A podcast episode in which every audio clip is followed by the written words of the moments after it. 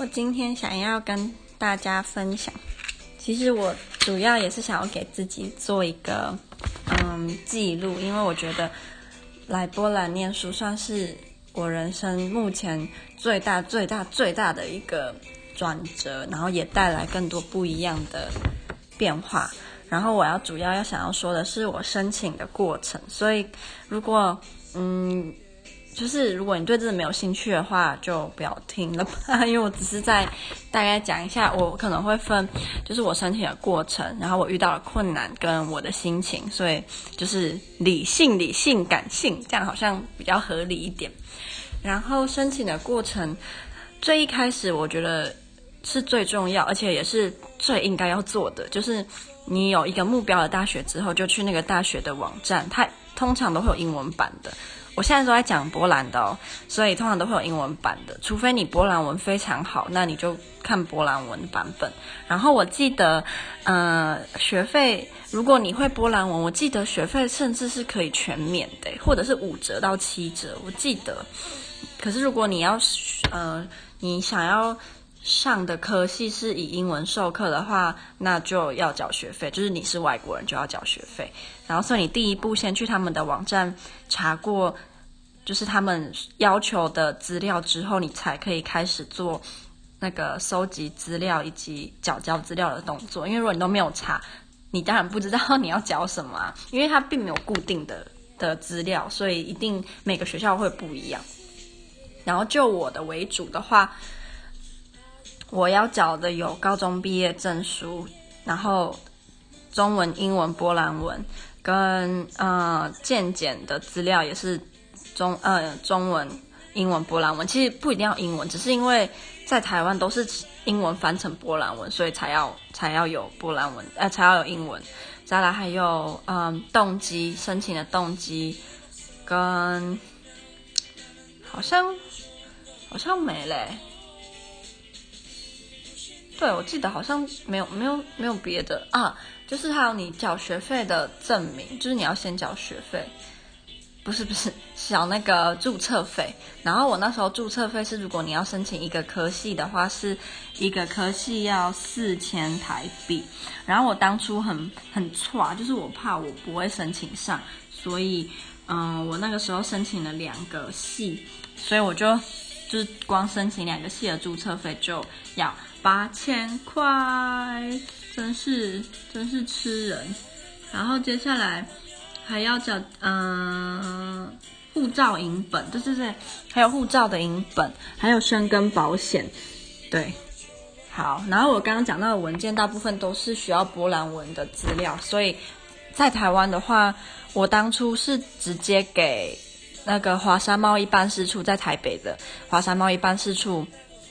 帮我翻成波兰文，很贵哦，真的很贵哦。我那时候就是毕业证书，就这样一张毕业证书，你也知道那个字没有很多嘛，这样子就要我记得八九千台币，所以我翻了两三个就就超过一万多了，真的就是光申请的时候就花了很多钱。然后很多人可能会就是听到这边。我不知道会不会有一些人会认为说啊，你一定是家里很有钱，所以跟我没关系。我们家真的不有钱，真的完全完全不有钱。就是我现在的生活费，我姐姐都都笑我说我可以就是去参加日本那个一个礼拜一百元过生活的那个节目了。我真的没有，就是不像很多留学的。他们家里真的是比我们家有钱非常多，我们家真的就是一个非常普通，甚至比现在在听的你还要穷的的的家，所以花了这么多钱，我自己就是如果我没有上的话，我一定会觉得很对不起我我爸爸。虽然我大学的时候一直啊，我不是要提这个算了，好，所以这是申请的过程，嗯，然后你把资料，我们学校是他们会在要。要申请要缴交资料的那个时间内，他们会发一个线上的网站，然后你就把资料投到那个，他会每那个网站会有各个不同的栏位，然后这个栏位可能就是缴你的毕业证书，这个栏位是缴体检，这个栏位是缴你的动机，你就把资料上传上去。然后他通常一两天内，通常我今天上传，我隔天看它就会显示你上传有没有成功，有没有审核成功。可是它这边的审核是指他们人工看了有没有问题，如果没有问题的话，就会进一步交给好像是他们的教务处还是什么处。就是专门呃负责收新生的这个处室就会帮你看那些资料，然后呃华沙贸易办事处的这一块非常的重要，因为他们的章会是波兰文的，毕竟华沙贸易办事处他们就是波兰，算是跟我们非官方的官方的关系，就是非官方中最官方的那个关系，所以他们的章都是用波兰文的，所以学校都会以。他们的章为主，像我当初毕业证书就就有闹了一些笑话跟问题，就是我扫描资料的时候，有一页毕业证书的资料没有扫到，然后那一页刚好有一个非常重要的华沙贸易办事处的章，然后所以学校看不到那个章，就认定我的高中毕业证书是没有效力的。所以那时候我还很烦恼，想说怎么会这样？是是我的毕业证书出了什么问题？那时候就非常的烦恼，所以。嗯、真的，如果要申请的话，你的资料啊，什么扫描的时候，一定都要看得很清楚。你有没有每一页都确实的扫描？有没有每一页都确实的上传成功？然后认证资料的部分也非常的麻烦，因为学校有有我们学校有有规定说，比如说高中毕业证书要除了翻成波兰文之外，还要通过认证文件认证的这个工作，让他们可以嗯确确立。我这一个中文的资料是有有有确实的效力的，然后以高中毕业证书为例，如果你上面已经有英文的话，那很好，你就可以省略掉还要翻成英文的这个动作。所以我的已经有英文，我觉得大部分的都有英文。你下一步就是。你要去法院，或者是你找民间公证人帮你公证这一份毕业证书，他们就会盖一个章。然后那时候我记得我是七百块，我是找民间公证人，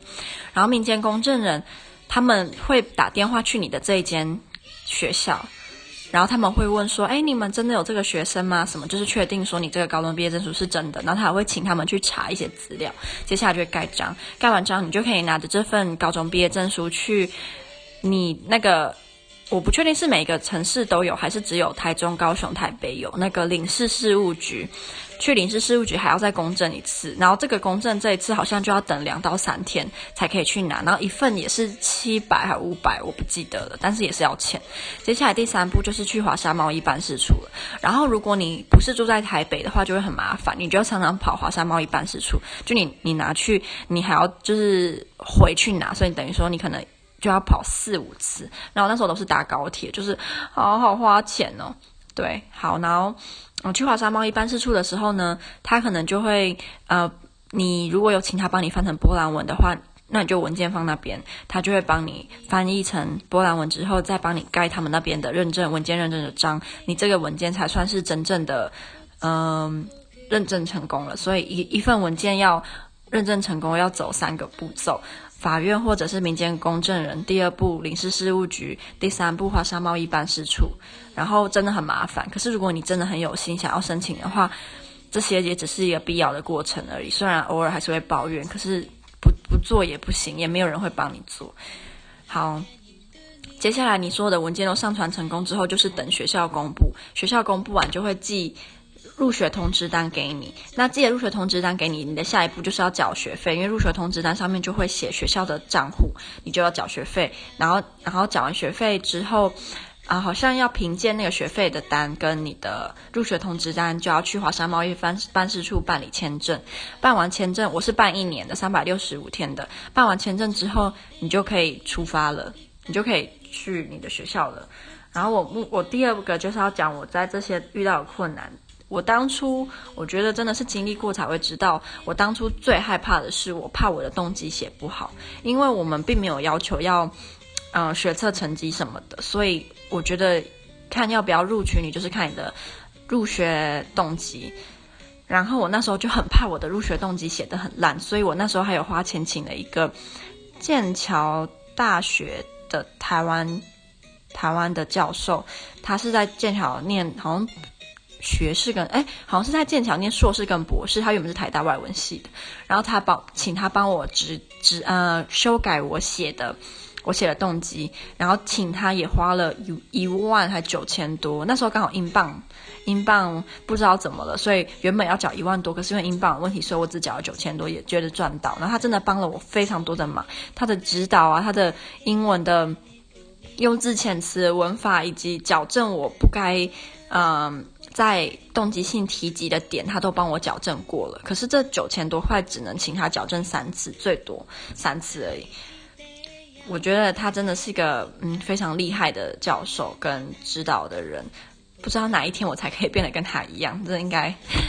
应该不知道哎，八九十岁的时候嘛，好难过，第一滴泪。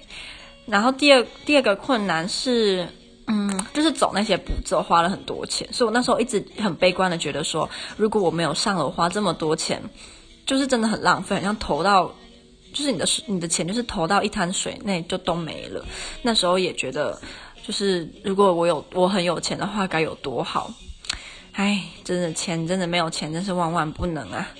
然后第三个我就是要讲心情了。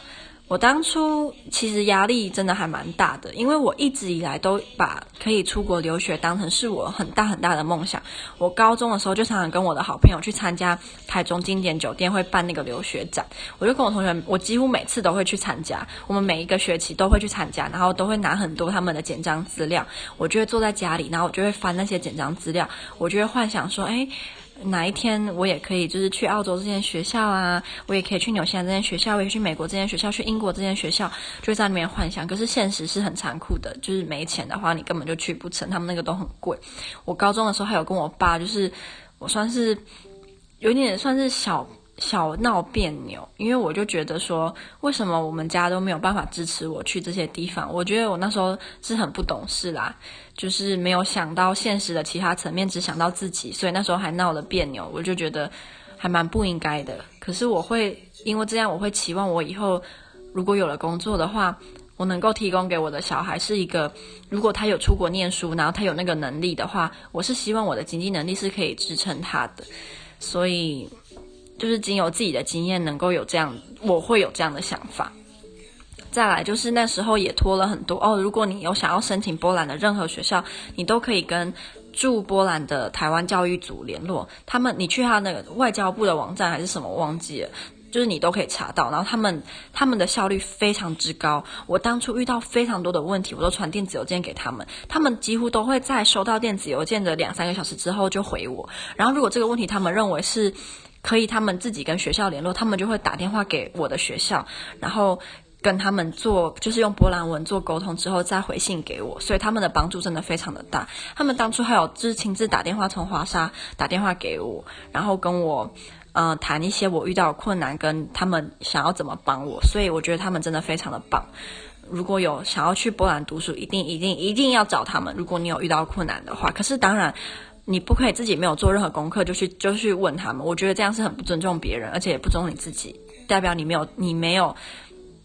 真的想要做这件事情的决心的话，我觉得别人也不一定会想要帮你。而且别人就算他们有那个义务好了，我认为他们可能也不会花那么多心思去帮助你，因为他们可以感觉得到你到底是不是真心想要去念这间学校，是不是真心想要去这个国家读书。然后这大概就是我的心情。然后我觉得有一点比较好笑的是，我一直到。我要去波兰的，我在台北机场的那那一刻，我才开始在紧张，因为我那一刻我真的想到我以后都会是一个人了，然后我再也没有，就是爸爸妈妈不会在身边帮我，然后我的好朋友们也都不在那边，就是我真的要从零开始，我真的是在机场那一刻我才开始有恐惧的感觉，所以在那之前我都是很兴奋的，觉得哇，我要去了，我要去了，嗯。对，所以也是蛮有趣的一个经验吧。嗯，就是我一直都认为我会这样，是因为就是初生之犊不畏虎，你没有经历过，所以你不知道要害怕什么。可是当你真的要经经历的时候，就会开始想到你经历时候会遇到的困难跟挫折，所以才开始紧张。可能还有多少会期待说，诶，不知道会不会有看到很多波兰帅哥？可是这这是题外话了。那嗯，所以这是我今天分享的的过程。然后，如果你对来波兰读书有兴趣啊，你都可以就是回复我，然后，然后，呃，问你想要问的任何问题，我真的。都会很乐意帮你，就是我觉得我，我觉得我一直觉得说，如果有任何人可以给我有任何的回应，好的、坏的，或者是他们也有很有趣的想法要跟我交流的话，我都会很开心，因为我真的很喜欢跟人家沟通，然后跟人家就是对话，我很喜欢。当然，现实生活中不一定我会这样，可是我就是很喜欢跟人家做沟通，然后知道不同人的想法，我会觉得很兴奋，就是很开心。哦，有人在听耶，有人愿意就是花时间就是跟我做交流，我会很开心。所以有任何问题，或者是你有兴趣啊，然后有疑虑啊，就是都可以回复我。